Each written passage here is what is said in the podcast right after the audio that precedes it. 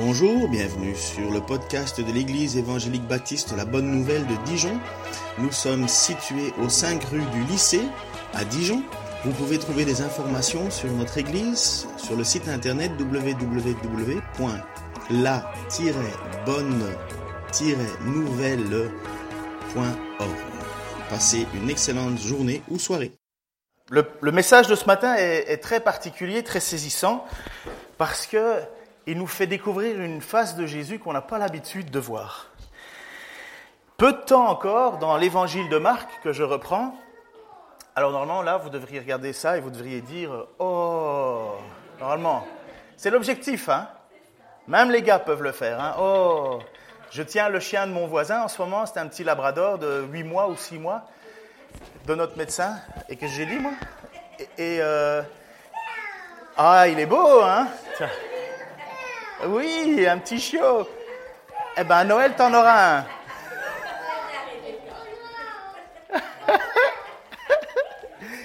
bon, mais t'as compris, pour Noël, un chien dans l'appartement? Enfin bref, je tiens pour le moment le, chien de, mon voisin, de mon, de mon médecin. Euh, il s'appelle Praline et c'est un petit labrador. Et honnêtement, je, le tiens depuis quelques jours et j'ai plus envie de m'en séparer, j'ai pas envie de le rendre. Je, je voudrais le garder. On s'attache à ces bestioles. Hein. Et enfin bref, donc euh, juste euh, normalement, c'était censé vous mettre un petit peu en disant oh un beau petit chien. Pourquoi dire ça? Vous allez comprendre, vous allez comprendre tout au long du message. Tu peux mettre l'image suivante si tu as l'occasion. Parce que le titre de mon message s'appelle La foi d'un chiot. Alors, euh, on pourrait déjà crier au scandale, mais ça se tient. Écoutez bien ceci. À certain moment, au début, donc dans le livre de l'évangile de Marc, on voit que Jésus va envoyer ses apôtres euh, deux par deux pendant environ, on hésite entre six mois et un an, et il va euh, leur demander de chasser des démons, de guérir des malades, de, euh, ressusciter même des morts, et ainsi de suite. Il va leur donner avec ce, cette mission, mission qui est précisée dans Matthieu 10. Ce sont douze hommes que Jésus envoya après leur avoir fait les recommandations suivantes. N'allez pas, pardon, dans les contrées païennes, n'entrez pas dans les villes de la Samarie. Rendez-vous plutôt auprès des brebis perdues du peuple d'Israël. Partout où vous passerez, annoncez que le règne des cieux est proche. Guérissez les malades, ressuscitez les morts, rendez les lépreux, euh, les lépreux, expulsez les démons. Vous avez reçu gratuitement, donnez gratuitement. On voit que Jésus donne des règles, et une règle particulière, c'est qu'il dit, vous n'allez absolument pas aller chez les païens. Vous n'irez pas, vous ne le ferez pas, vous allez, vous allez uniquement aller parmi les, les brebis perdues du peuple d'Israël. Donc, les étrangers au peuple n'étaient pas inclus dans cette mission. Et Jésus a donné des règles précises. Et pourtant, c'est pour faire du bien, puisqu'il vient pour guérir les malades, ressusciter des morts, rendre purs des lépreux, et ainsi de suite, expulser les démons. On se dit, mais pourquoi priver les autres de cette bénédiction, finalement? Tout se tient, vous allez voir. Les foules étaient tout le temps autour de Jésus. Vous imaginez un homme qui guérit avec 100% de réussite, comme je vous ai déjà dit, ça attire les foules. Les gens se pressent de partout pour pouvoir justement être au bénéfice de tout cela. La médecine n'avait rien à voir avec aujourd'hui. Hein. Et donc on, on, on, courait vers ce Jésus-Christ parce qu'on savait qu'il le faisait, ce qu'il était capable de faire. Et en même temps, il faut savoir que Jésus ne cherche jamais à mettre ses miracles en avant. Il cherche pas, c'est pas l'objectif de son ministère, c'est pas le, c'est pas la pointe de l'iceberg, c'est pas, c'est, c'est le moyen de prouver que Jésus est bien celui qu'il faut écouter ça prouve qu'il est bien le Messie annoncé qui, justement, est cet homme qui vient de la part de Dieu. Comme Nicodème va dire à un certain moment, nous savons que tu viens de Dieu, car personne ne peut accomplir les signes que tu fais si Dieu n'est pas avec lui. Et donc, quand Jésus accomplit tous ces miracles, tous ces signes, ben c'est dans le but d'attirer l'attention à lui. Il est celui que Dieu a choisi pour parler à son peuple. Mais Jésus a un des soucis, c'est que étant donné que la foule est toujours autour de lui, il n'a pas le temps, entre guillemets, d'accomplir sa mission première. il le fait volontairement, il gère les choses. Hein. il n'est pas, pas, surpris par le temps, Dieu, Jésus. Mais à un moment, il va décider, et c'est sur la fin de son ministère, de prendre que du temps avec les apôtres. C'est comme si Tout ce qui le mettait en avant et prouvait qu'il était bien le Messie, celui qu'il fallait écouter, est accompli, puisque, souvenez-vous, quand Jean-Baptiste a demandé euh, Es-tu celui qu'il faut suivre ou en attendons un autre Jésus a déclaré Les aveugles voient, les boiteux euh, euh, se redressent, et ainsi de suite. Et c'était la preuve que c'était lui. Et donc, maintenant que Jésus a cette notoriété, cette autorité, puisqu'on déclare bien que c'est de Dieu qui fait cela, Jésus va changer son ordre de fonctionnement et il va s'intéresser plus maintenant au temps qu'il va consacrer à ses apôtres. Et il part dans une autre région. Alors j'aurais pu mettre une petite carte, mais j'ai pas mis de petite carte, euh, j'aurais pu, mais voilà. Il part dans la région côtière d'Israël, donc celle qui donne sur la mer. Et à l'époque, cette région-là était une région uniquement peuplée de païens. Donc il y en est à 60 km de Capernaum. Capernaum, c'est un petit peu le, point central où Jésus a toujours tourné. C'est un peu là qu'il logeait le plus souvent. Et là, on est à 60 km, on est en territoire païen, et il va. Jésus partit de là et se rendit dans la région de Tyr. Il y entra dans une maison, et regardez comme quoi je vous dis bien que je ne raconte pas des bêtises. Hein. Il ne voulait pas qu'on sache qu'il était là. Le but de Jésus, c'est pas de, à ce moment-là, et même à beaucoup de moments, c'est pas de dire venez, venez, euh, ouverture spéciale, euh, amenez tout le monde. Non, non, non. Il ne voulait pas qu'on le sache. Mais impossible de cacher sa présence. enfin, il y a le G7 en ce moment euh, à Biarritz. Impossible de cacher la présence du G7. Hein. enfin, pour toutes les couleurs, hein, jaune, bleu. mais c'est comme pour Jésus, il vient, sa renommée est déjà connue. Il y a des gens dans, les textes qui nous disaient qu'ils venaient de la région de Tyr et qu'ils venaient et qui étaient surpris de voir Jésus accomplir des miracles. Donc la réputation de Jésus est déjà arrivée jusque dans ce territoire païen. Ce territoire, ce sont des gens qui adorent un autre Dieu. Ils adorent le Dieu Moloch en général. Ils ne sont pas des descendants d'Israël, ils ne sont pas des choisis. En fait, pire, ils font partie de la descendance de Canaan, ils étaient même ceux que euh, euh, Dieu avait dit à Moïse, chasse-les de ce territoire, prenez leur place, exterminez-les même. Pourquoi? Parce que ce peuple avait atteint le comble de la patience de Dieu. C'était un peuple qui sacrifiait leurs enfants au dieu Moloch. Si vous cherchez un tout petit peu euh, en archéologie, vous allez savoir que c'était c'était classique de, dans ces régions et dans, ces, dans, cette religion de sacrifier des enfants. Et Dieu voit ça en certains moments et dit non, ça, euh, je veux plus de population comme ça. Mais ils ne le font pas comme il faut. Euh, ils, ne, chassent pas les Cananéens comme il le faut. Et si vous voulez, euh, à partir du 10 septembre, on fait étude biblique sur le livre des juges et on verra un petit peu pourquoi tout a planté, pourquoi ils n'ont pas fait ce que Dieu a demandé. Mais donc voilà, Jésus se retrouve dans une région qui n'est pas la sienne. Il est dans une région où on n'adore pas le Dieu d'Israël il est dans une région finalement où il cherche quelque part à ne plus être entouré de foule. Il cherche à être anonyme parce qu'il veut passer du temps avec ses apôtres. À peine arrivé, verset 25, euh, à peine était-il arrivé qu'une femme qui avait entendu parler de lui et dont la fillette était sous l'emprise d'un esprit mauvais vint se jeter à ses pieds. C'était une femme païenne, Marc précise bien, premièrement païenne, Deuxièmement, originaire de Syro Félicie. Et troisièmement, mais c'est une femme. Je vais vous expliquer pourquoi. Elle le supplia de chasser des démons qui tourmentaient sa fille. Cette dame sait maintenant que Jésus a ce pouvoir de chasser les démons. Et qu'est-ce qu'une mère n'est pas prête à faire pour le bonheur de ses enfants? Des kilomètres, des kilomètres, elle est prête à remuer ciel et terre si elle sait qu'il y a moyen que ses enfants puissent avoir une chance, un bonheur ou une guérison ou quoi que ce soit, elles vont le faire, elles vont le faire. C'est les mères. Elles ont ce sentiment de vouloir absolument protéger, parfois surprotéger, euh, les enfants, surtout quand ils sont euh, adolescents. Jésus a ce pouvoir de les chasser, ces démons, et la femme le sait. Elle le sait et elle court. Sauf que c'est une femme. Et à l'époque, c'est totalement inconvenant qu'une femme supplie un homme. Deuxièmement, c'est une femme païenne et les juifs n'ont aucun contact avec les païens. Et elle se jette à ses pieds et en plus dans une mauvaise région. Donc en fait, malheureusement, cette dame, elle n'a rien pour elle. les apôtres même sont vraiment choqués de cette situation et regardez ce que les apôtres vont dire. Ses disciples s'approchèrent et lui dirent Renvoie-la, car elle ne cesse de nous suivre en criant. Bref, la madame, elle fatigue tout le monde et surtout elle fatigue les apôtres.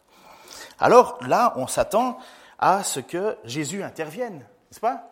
Parce que le Jésus qu'on connaît, ou en tout cas qu'on essayerait, de nous faire euh, connaître, on le voit, un Jésus qui a une voix tout doucerette, euh, qui est presque un peu efféminé, qui est tout doux, tout calme, qui parle avec une mésange qui est sur son bout de doigt et en même temps parlerait du ciel en disant Aimez-vous les uns les autres. On voit un Jésus comme ça, on s'imagine un Jésus qui ne parle jamais une phrase plus haute que l'autre. On, ne, s'imagine pas un Jésus qui est autoritaire. On ne s'imagine pas un Jésus qui peut être froid et distant. On s'imagine un faux Jésus les trois quarts du temps.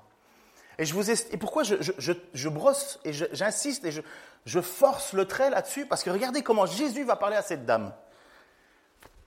Jésus lui dit, laisse d'abord se rassasier les enfants de la maison d'Israël, car il ne serait pas convenable de prendre le pain des enfants pour le jeter aux petits chiens. Qui a Twitter ici? Qui a Twitter ici? Ok. Bon, les jeunes, là en arrière, je sais que vous êtes fatigués, mais vous avez quand même Twitter. Hein. Non? Enfin bref. Twitter, c'est un moyen de communication aujourd'hui qui permet euh, aux gens de donner leur avis. Donc, euh, vous, avez par exemple une, personnalité politique qui a son compte Twitter et il dit des trucs, blablabla. Bla, bla, bla, et puis alors, il y a tout le monde qui répond et donne son avis. Vous savez que le président euh, américain, Donald Trump, tweet beaucoup. Il, il, envoie des messages comme ça sans arrêt. C'est comme s'il avait un lien direct avec les gens pour ou contre lui. Et imaginez à l'époque Jésus dire ça et on tweeterait. Donc les gens seraient présents et dès qu'ils entendraient Jésus dire cette phrase, ils écriraient du style Comment peut-il se dire fils de Dieu et parler si odieusement à une femme? Ou bien vous auriez certainement des gens qui auraient écrit du style Jésus, ce misogyne xénophobe. Parce que là, il vient de traiter une femme de petit chien. Quoi. Ça vous secoue pas un peu là? Ah ben oui, c'est choquant. c'est excessivement choquant. Un chien, c'est pas considéré comme étant une bête pure pour les peuples autour. je ne sais pas s'il y en a qui ont déjà été euh, dans les pays euh, subsahariens ou, même en Inde ou en Afrique. Euh, un chien, c'est un truc errant. Hein. C'est pas, pas un animal de compagnie qu'on frotte. c'est mal vu. Et pour les Juifs, un chien, ça a une mauvaise réputation à l'époque. À l'époque. Donc on se dit, bon sang, qu'est-ce que tu viens de dire là, Jésus? Les apôtres sont présents et toute la scène se passe pour enseigner les apôtres. Sachez-le, tout ce qui est en train de se passer, Jésus n'est pas surpris, il est au contrôle de tout, mais il veut faire comprendre une réalité aux apôtres. Premièrement, Jésus réaffirme quelque chose qui est totalement vrai. Laisse d'abord les enfants de la maison se rassasier. C'est qui les enfants de la maison C'est les Juifs. De quel peuple est issu le Messie? Des Juifs. À qui appartient Abraham? Des Juifs. À qui la promesse a été faite? Aux Juifs. Qui a dans sa descendance le roi David? Les Juifs. De quel peuple est issu Jésus? Des Juifs. Jésus a été envoyé pour qui? Pour les Juifs. Et donc quand Jésus dit cela, il dit exactement ce qui a toujours été dit. Le Messie vient du peuple juif. La mission de Jésus, c'est le peuple juif. En tout cas, tout le monde s'attend à cela. Pourquoi? Parce que c'est la promesse qui leur a été faite. Lisez Ésaïe 53, vous verrez, ça a été écrit 700 avant, et il y a cette annonce du Messie. Il y a à Noël, euh, on en parle encore, euh, et toi, euh, Bethléem, la plus petite de, toutes les villes, bref, vous savez ça, et d'une fille vierge, et ainsi de suite, et ainsi de suite. Et quand il dit qu'il ne faut pas prendre cette nourriture pour la jeter aux chiens, sa nourriture, c'est le ministère de Jésus, mais c'est surtout la parole de Jésus. Et il dit, moi je ne suis pas venu pour vous parler à vous, là. Je suis venu pour parler à euh, seulement au peuple juif. Donc, remettez-vous un peu aux situations. Les apôtres, là, déjà, ils demandent, écoute, renvoie-la parce qu'elle n'arrête pas de crier, nous, on n'en peut plus. Et Jésus, lorsque cette femme vient, elle se jette à ses pieds. Vous imaginez? Imaginez-vous la scène. Donc il doit y avoir du monde. Jésus est là, les apôtres disent Vire là, on n'en peut plus.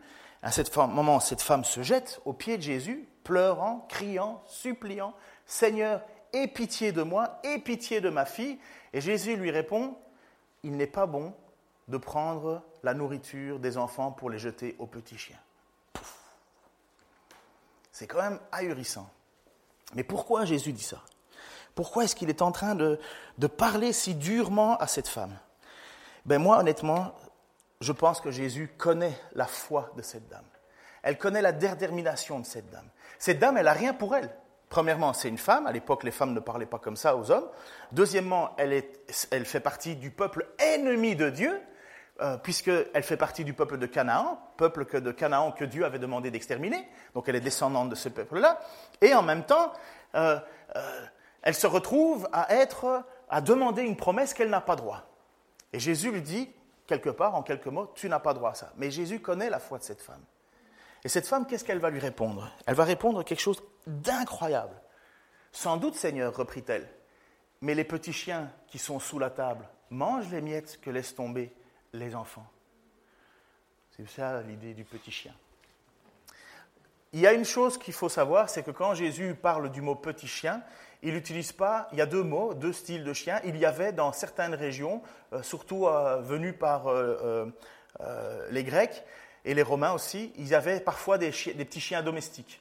Donc il y avait les chiens galeux, les chiens de la rue, et puis les petits chiens domestiques. Alors quand Jésus dit petit chien, euh, c'est déjà un peu plus soft. Mais pour un juif, ça reste un chien, vous comprenez? C'est beaucoup plus, c'est moins, c'est moins criant, c'est moins attaquant quelque part, mais ça reste quand même, euh, euh, c'est pas très élevé. Enfin, je veux dire, ça élève pas trop une personne. Si je vous traite de petit chiot ce matin, je pense que il y en a certains, on les voit plus la semaine prochaine. Elle ne s'offusque pas. Elle l'accepte.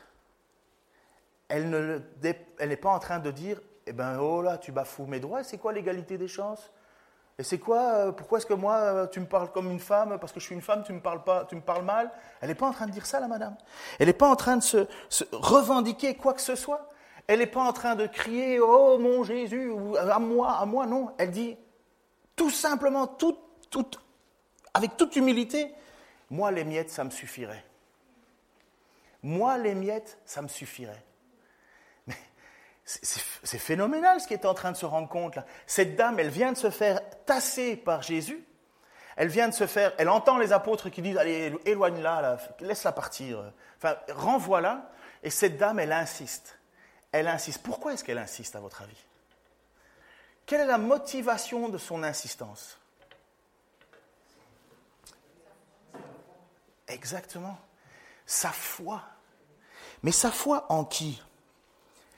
Cette femme, elle est plus surprenante qu'on l'imagine. Pourquoi? Parce que quand Jésus vient, elle dit, tu peux mettre l'image suivante, s'il te plaît?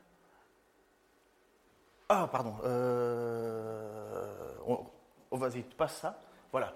Quand elle apostrophe Jésus de loin, et ça c'est plutôt dans l'évangile de Matthieu qu'il est en parlé, elle crie Seigneur, fils de David, aie pitié de moi.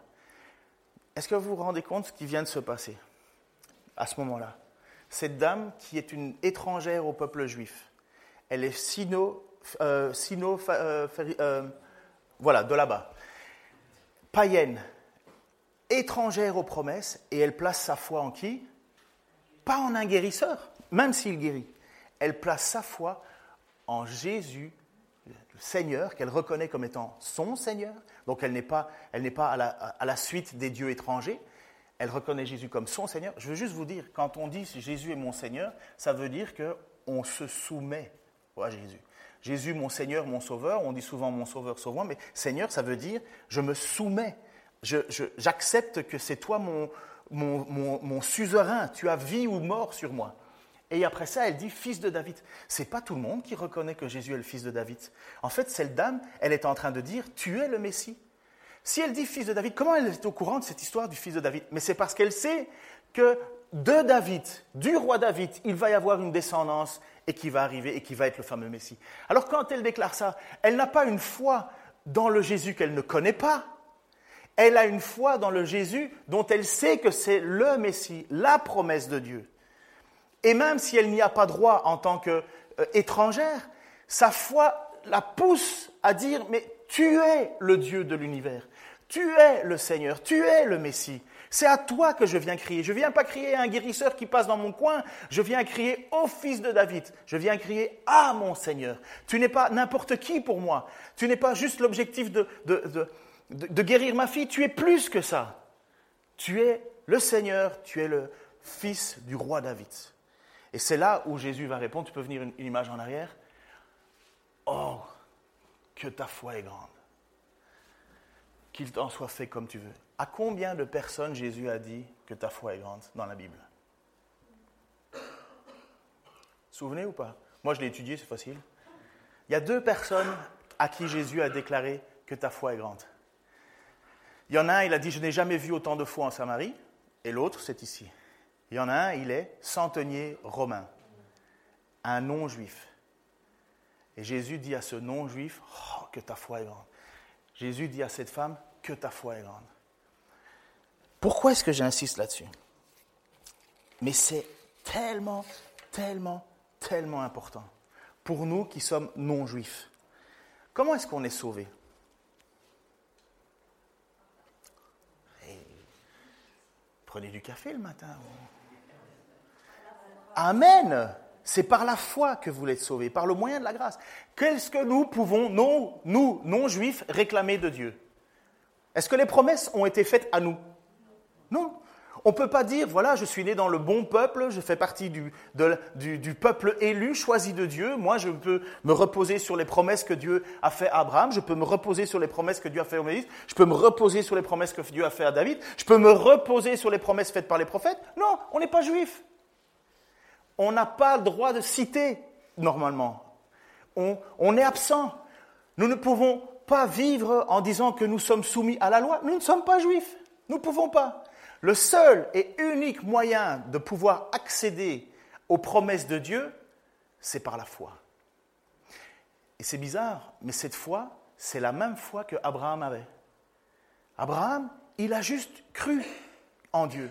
Il a cru que Dieu pouvait le faire. Et parce qu'il a eu confiance en Dieu, Dieu lui a tenu justice. Et il est devenu le père des Israélites, peuple qui était devenu le peuple choisi pour expliquer au monde qui était Dieu. Mais quand tu étais juif, ben, tu te basais sur l'idée que voilà, je suis le peuple élu. Bingo. Et Jésus, à ce moment-là de l'histoire de sa vie, il va changer la mentalité des apôtres. Qui se souvient, ou qui a une Bible et qui a regardé entre-temps, Qu'est-ce qui s'est passé juste avant dans Marc chapitre 7, versets 1 euh, à 23 Quelqu'un? Allez-y. À l'époque, euh, non? Vous vous souvenez pas de, quoi on avait parlé? Ce n'est pas ce qui rentre dans la bouche d'un homme qui le rend impur, c'est ce qui sort de son cœur. Et ces pharisiens dont Jésus est le Messie, dans son peuple, ces scribes considèrent que Jésus, premièrement, est un alcoolique, bien d'ailleurs, ils lui reprochent de faire la fête avec euh, tout le monde, ils lui reprochent d'être avec les païens, ils lui reprochent, ou ils reprochent aux apôtres de ne pas manger avec les mains lavées parce qu'ils euh, ne se sont pas purifiés, ils leur reprochent de manger des graines de blé au milieu des champs, et Jésus est là devant une femme cananéenne qui le supplie et qui crie au nom de David. Et Jésus, sur les seules deux fois de son ministère qui nous est transmise, dit Waouh, quelle foi Quelle foi Que ta foi est grande. Combien de fois il a dit aux apôtres oh, que votre foi est petite Combien de fois il a dit au peuple juif Mais qu'est-ce que c'est que cette foi-là? Ce peuple n'a pas vu en Jésus, ou très peu ont vu qui était Jésus. Et pourtant, c'est à eux que ce Messie est offert. Et à ce moment-là de l'histoire, Jésus va dans ce peuple, va dans cette région, non pas pour rien, c'est volontaire. Il veut expliquer que les Juifs, normalement vers qui il devait venir, ils n'ont pas foi. Ils n'ont pas la foi. Ils n'ont pas la foi dans le Messie. Ils ont foi dans le fait d'être le peuple élu et que c'est eux qui décident, mais ils n'ont pas la foi en Dieu. Ils n'ont pas un amour en Dieu. Et donc, on reproche à Jésus aux ses apôtres, juste le chapitre avant, en disant, mais bon sang, regarde, ils ne se lavent même pas les mains. Jésus dit, oui, mais c'est pas ce qui sort, c'est pas ce qui rentre dans la bouche qui souille un homme. C'est ce qui en sort du cœur. Et qu'est-ce qui vient de sortir du cœur de cette dame? La foi. Ça, c'est la raison pour laquelle Jésus a pu dire à cette dame que ta foi est grande. Tu es sauvé. Enfin, euh, fais, comme il, euh, il te veut. Et donc, le texte nous dit, après ça, dans Matthieu 29 à 30, Jésus répond, à cause de cette parole, va et retourne chez toi, le démon vient de sortir de ta fille. Elle rentra chez elle et trouva l'enfant couché sur le lit. Le démon était parti.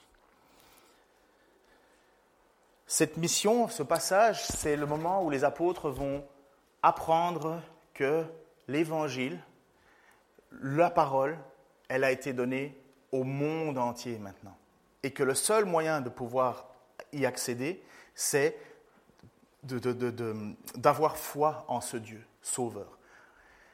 Pour les apôtres qui, ont été élevés dans le milieu juif, eux, c'est tout un changement. On leur a toujours dit ce qu'ils pouvaient manger et pas manger. On leur a toujours dit qui ils pouvaient fréquenter et pas fréquenter. Et là, Jésus arrive, il est au milieu avec ses apôtres dans un terrain ennemi, territoire ennemi, et une femme se jette à ses pieds, et les apôtres sont en train de voir leur Seigneur dire, ça c'est la foi. Ils sont enseignés à découvrir ce que c'est que la vraie foi. L'apôtre Paul va écrire un certain moment à l'épître aux Romains, une magnifique épître, et il va expliquer que ce qui s'est passé là, c'est une prophétie dans Osée. C'est une prophétie qui avait été donnée. Et ça nous concerne, nous. Voilà ce qu'il dit au chapitre 9, versets 24 à 33. C'est nous qui sommes les objets de sa grâce nous qu'il a appelés, non seulement d'entre les juifs, parce que bien sûr qu'il y avait des juifs qui avaient la foi aussi, ils ne se contentaient pas d'être juifs, ils avaient espoir en Dieu, mais aussi d'entre les non-juifs qui n'avions aucun droit de citer. Ce qu'il dit dans le livre du prophète, c'est ce qu'il dit dans le livre du prophète Osée. Celui qui n'était pas mon peuple, je l'appellerai mon peuple. Celui qui n'était pas la bien-aimée, je la nommerai bien-aimée. Au lieu même où on, où on vous leur avait dit, vous n'êtes pas mon peuple, on leur dira alors, vous êtes les fils du Dieu vivant. Et pour ce qui concerne Israël, Ésaïe déclare de son côté, même si les descendants d'Israël étaient aussi nombreux que les grains de sable au bord de la mer, seul un reste sera sauvé. Et ce reste, ce n'est pas le fait d'avoir le titre juif, israélite, le reste, c'est ceux qui ont placé leur foi, leur espoir, leur amour, un homme selon le cœur de Dieu, une femme selon le cœur de Dieu. Et ça, ça balaye tous les, les, peuples. Comme cette femme, elle a le cœur à Dieu et, ça lui est fait. Elle reçoit les promesses. Et pour ceci compte, voilà.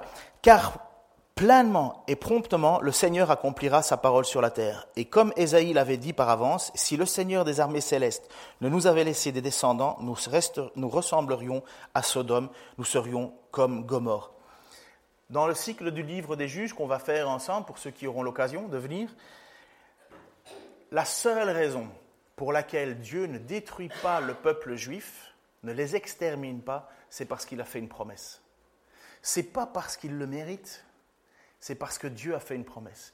Et voilà ce que ce qu'il vient de dire ici en citant si le Seigneur des armées célestes ne nous avait laissé une descendance, nous, ressemblerions à Sodome, nous serions comme Gomorre.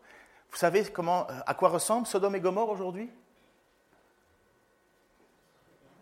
Rien. Ça a été totalement détruit par Dieu, par, le, par Dieu qui a envoyé le feu du ciel et qui a détruit une ville complète. Et quand il dit, si Dieu ne nous avait pas accordé une descendance, on serait exterminés, fini. Même, même les Juifs qui restent, c'est parce que Dieu a fait une promesse. C'est pas parce qu'il mérite. C'est parce que Dieu a fait une promesse. Un jour, je prêcherai sur les promesses de Dieu et quelles sont les promesses sur lesquelles on peut s'accrocher et quelles sont les promesses qui ne nous concernent pas. Et Mais là, c'est une promesse c'est une promesse que cette femme qui crie au pied de Jésus prend pour elle.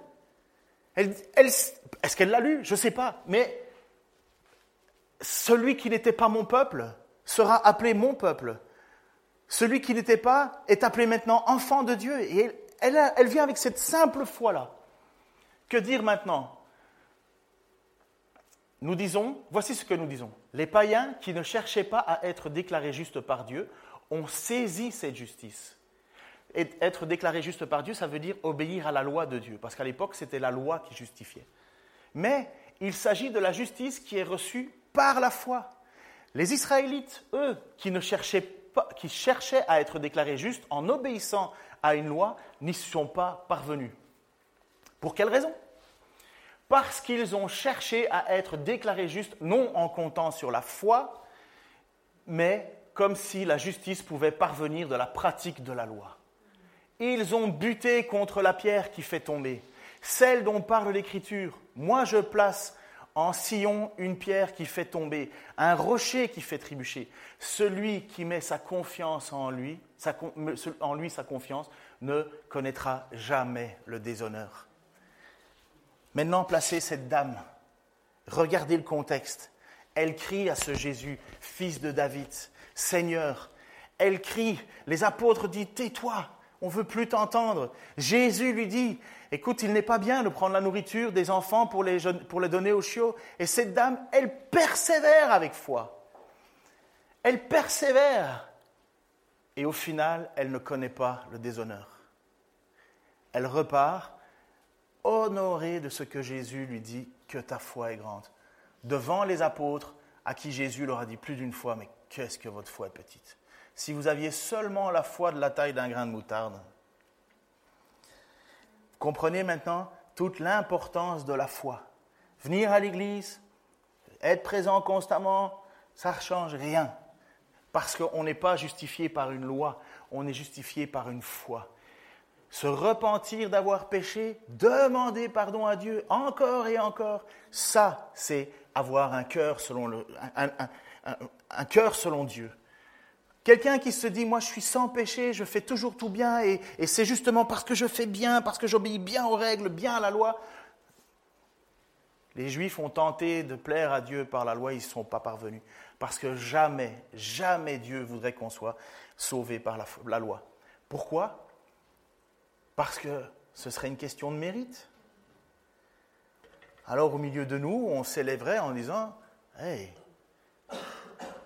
moi, moi, je l'ai, hein. Je pêche jamais, hein. Jamais.